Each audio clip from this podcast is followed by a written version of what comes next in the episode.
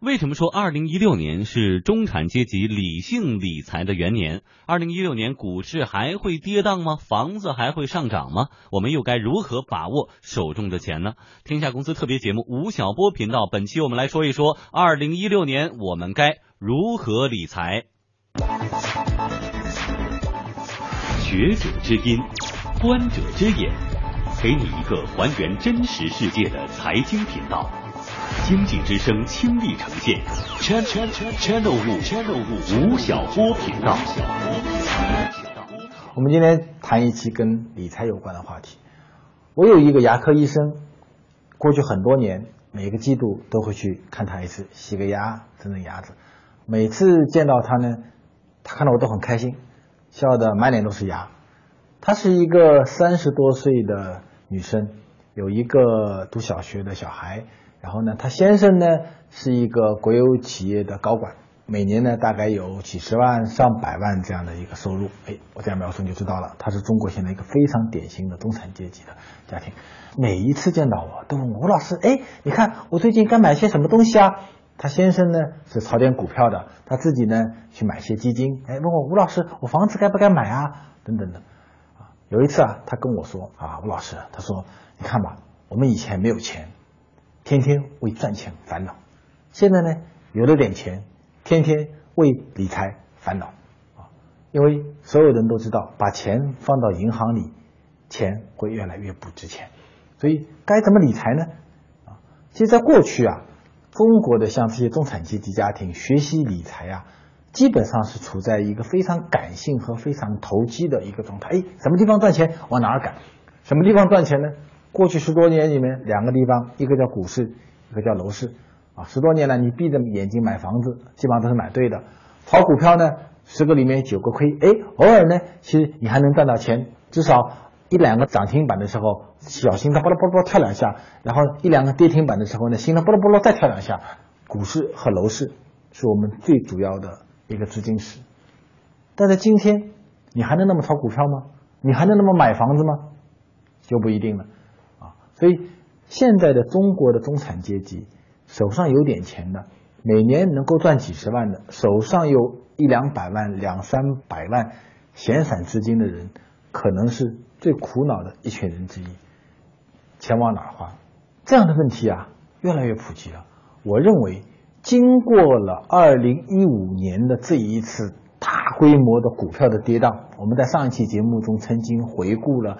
一年内，中国股票怎么从两千多点到五千多点，五千多点回到两千多点，两千多点又回到三千多点，这样的一个波澜壮阔的一个股票跌宕史以后，这一轮的资本市场的教育，同学们的学费付完以后，到二零一六年，即将到来的二零一六年，我认为中国将从此进入一个中产阶级理性理财的一个新纪元。我们甚至可以把它称为说是理性理财的元年。二零一六年，中国的资本市场会怎么样呢？我认为会出现一个非常多彩斑斓的一个时期，大幅度的跌宕大概不会出现，但是形势会变得越来越复杂。比如说，中国的股票市场、二级市场，在二零一六年，你要再从三千多点一下子涨到六千多点，涨到八千多点，再跌回到三千多点。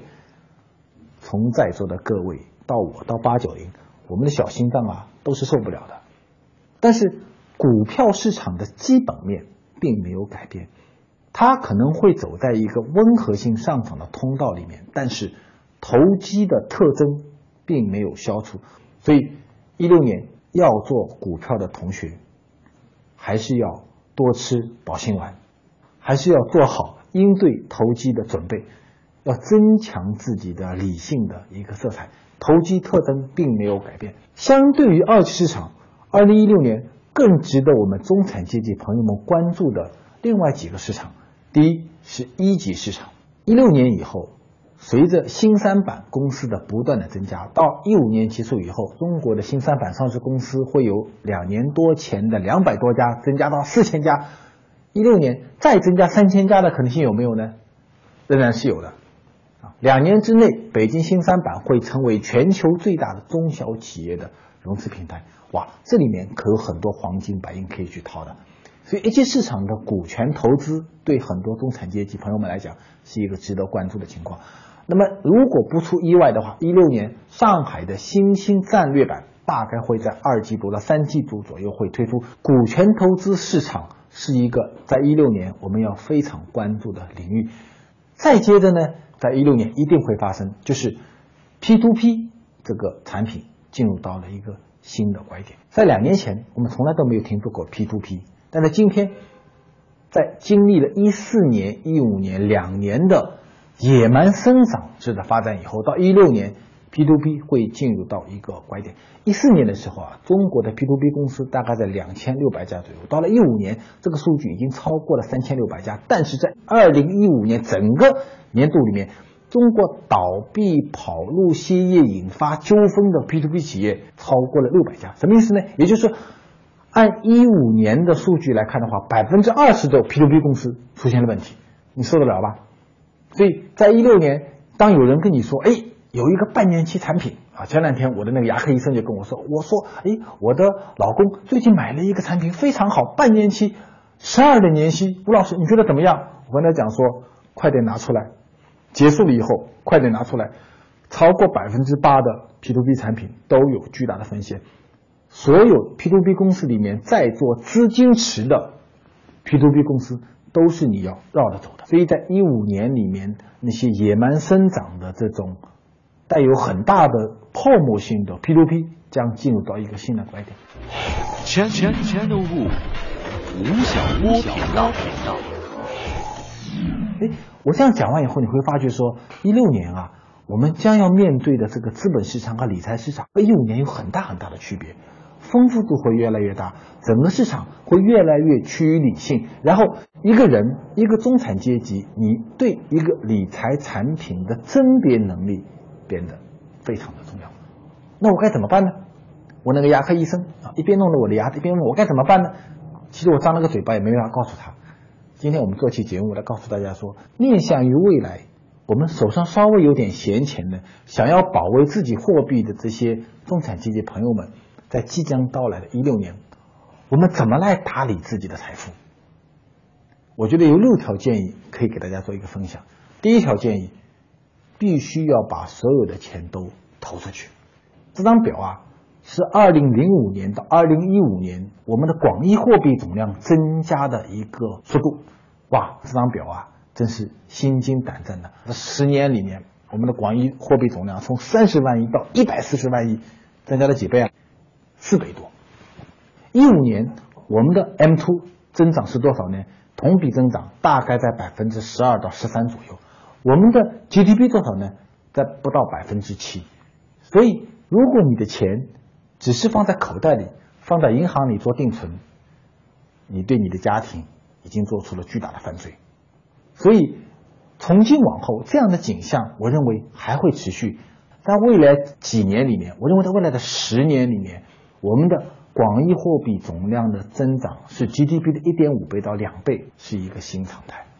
就是中国经济的发展仍然需要大规模的货币增发来推动实体经济的转型和升级。所以第一条，在这样的一个资产货币泡沫化的情况下，我们只有一个办法，就是我们积极的去拥抱这个泡沫。我记得我今年曾经写过一篇文章，叫做《疯了》。疯了里面我在讲说，未来的十年内，我们处在我们一生中最大的一个资产泡沫运动过程中。所以呢，你要积极的去拥抱这个泡沫。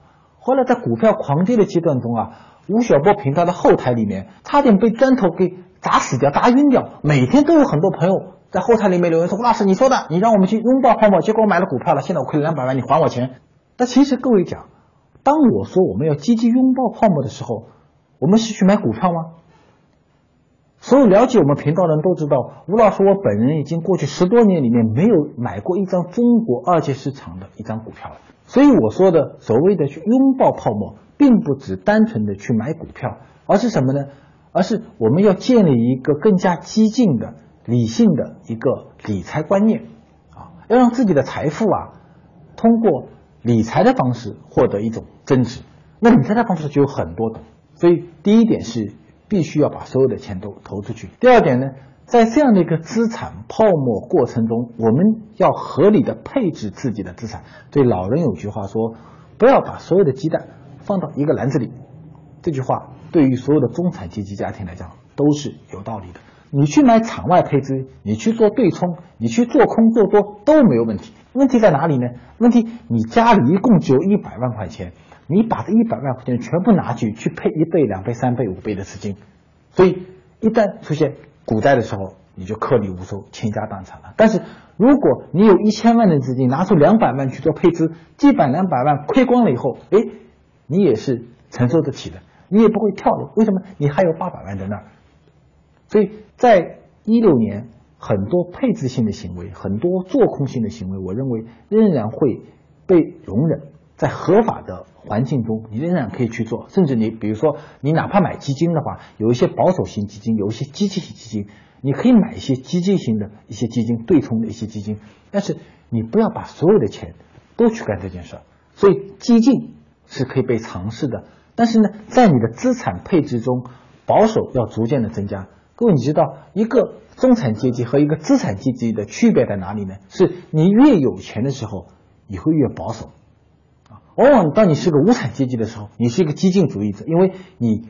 在激进的过程中，失去的是锁链，得到的是整个世界，对不对？但是随着你的资金不断的增加，随着年龄不断的增加，你越来越会变成一个保守主义者。这跟人性有关，跟财富的配置也有很大的关系。中产阶级家庭中是一个需要学习的课。第三个是好房子在好城市里。钱钱钱都不，吴晓波频道。在过去的十多年里面啊，九八年以后，大概到零九一零年左右，你在中国的前七大大城市闭着眼睛买的任何的房子都是对的，因为在过去的这十几年里面，中国前七大大城市的房价一直在高速的成长。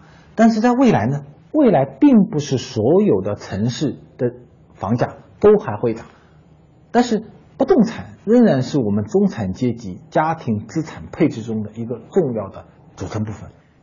有几个条件，第一个条件，这个城市的人口在未来几年内必须要是净流入的，这是一个非常重要的判断。第二个，这个城市的第三产业和第二产业的比，三产的比在持续的增加。第三个，这个城市的公共配套设施。非常的健全。第四个，这个城市的政府有较高的行政效率。第五个，这个城市的土地供应持续的处在一个可控的范围内。二零一五年啊，很多城市的价格的上涨符合这五个条件。比如说我所在的这个城市杭州市。哎，在过去三年里面啊，你看杭州经济在发展，杭州市有个阿里巴巴，杭州市是中国风险投资非常集中的地方，杭州是青年创业非常好的地方。但是过去三年里面，杭州市中心的房价跌到了百分之十五左右，为什么呢？因为它其中有一条出了问题，就是杭州市在二零零九年和一零年的时候卖掉了两千多亿的土地。所以在二零一五年啊，像南京啊、深圳啊、上海啊，它的房屋的库存去化量大概就五个月到六个月，到杭州呢超过十五个月，将近十八个月。你看，所以在过去的三年里面，杭州市中心的房价，哎，不但没有涨，而且还在下跌。那么未来会怎么样呢？未来还是跟这个城市的土地供应有关系。所以我们买房子这件事情，也要认真的去看这个城市的很多基本的。元素。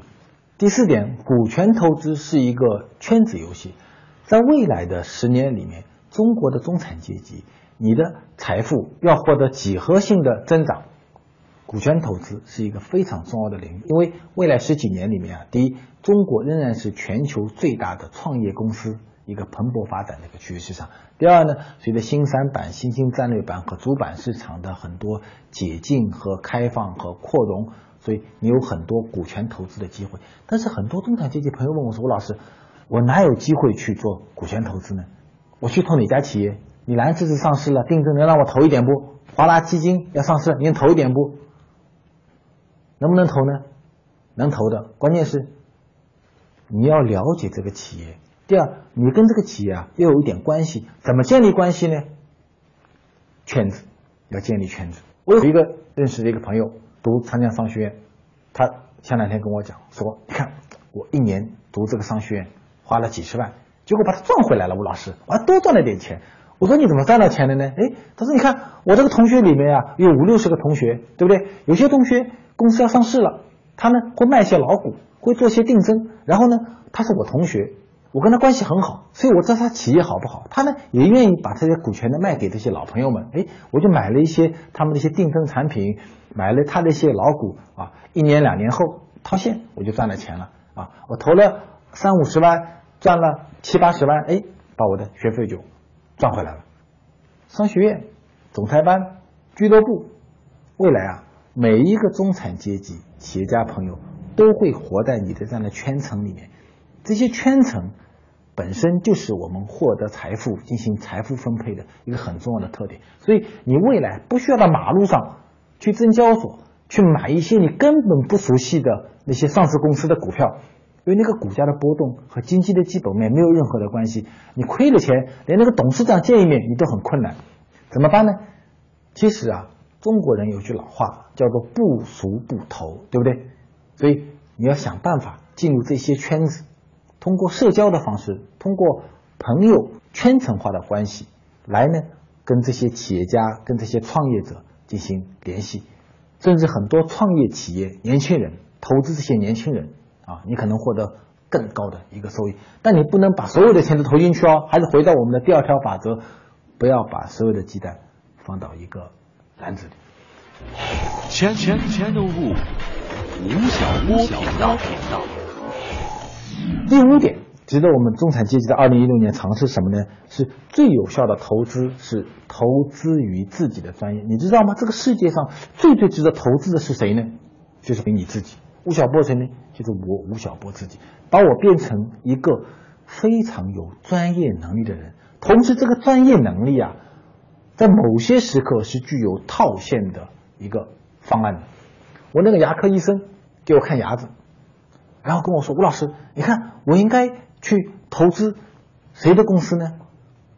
我说：“在这个世界上，你最熟悉的公司是谁啊？”他想了半天，诶。就是我现在工作的这个牙科诊所嘛，对不对？这牙科中生意好不好，你最了解。然后怎么办呢？然后我跟他说，你的老板是不是在各地还在看连锁的诊所？他说是啊，在看连锁诊所。你愿意投资他呢？我愿意投资他。他愿不愿意让你投资呢？他也愿意让我投资，因为我是牙医，同时我是股东的话，哎，我就不会流失了嘛，对不对？同时，我从这个连锁的诊所的发展过程中，哎，我能够获得收益。所以我跟他出了个主意，我说你这样回去跟你们老板讲，他老板是个台湾人，啊，老板讲说，你未来啊要搞连锁的时候，让我们的这些牙医们都成为你的投资人，所以这是一个特别好的一种投资方式，就是你让自己成为一个特别有专业能力的人，同时把你的钱投资在你最最熟悉的领域，最好是你自己所在的这个领域中，然后呢，在你获得职务性收入，你牙医行医过程中的。收入以外，你还能够获得这个诊所发展中所获得的资本获益，这是不是一件很美好的一件事情？所以，所有的有专业能力的人和希望通过商业化运营的人都应该想到这一点啊，就是让我们的钱去那些为我们提供了服务和工作的人去获得资本的一个收益。这个台湾老板，你也不需要到外面去做资金募集了，你那么多的几十个、上百个牙医。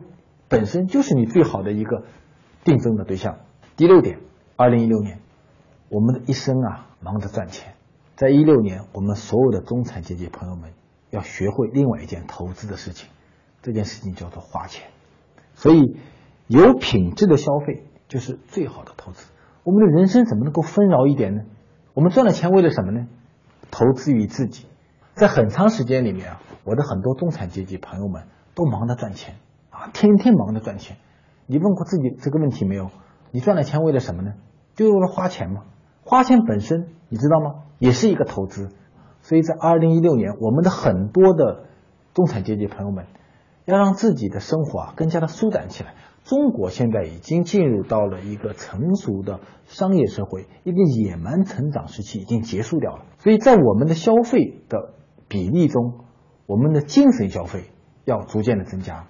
我们要学会旅行，我们要去学会欣赏很多好的商品，我们要去听歌剧，我们要走进电影院，我们要到国外去看很多没有看到过的风景，我们要知道这个地球到底长得怎么样的。我们要让自己的精神生活逐渐的纷扰，在你这个纷扰的过程中，你会发觉说，其实很多商业之美和商业的机会都会出现在里面。你能够交到很多新的朋友，发现很多新的领域。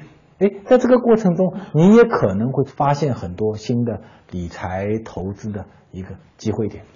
所以，一六年大概是中国中产阶级逐渐成熟的年份，这部分人在中国已经超过一个亿了。我们今天听。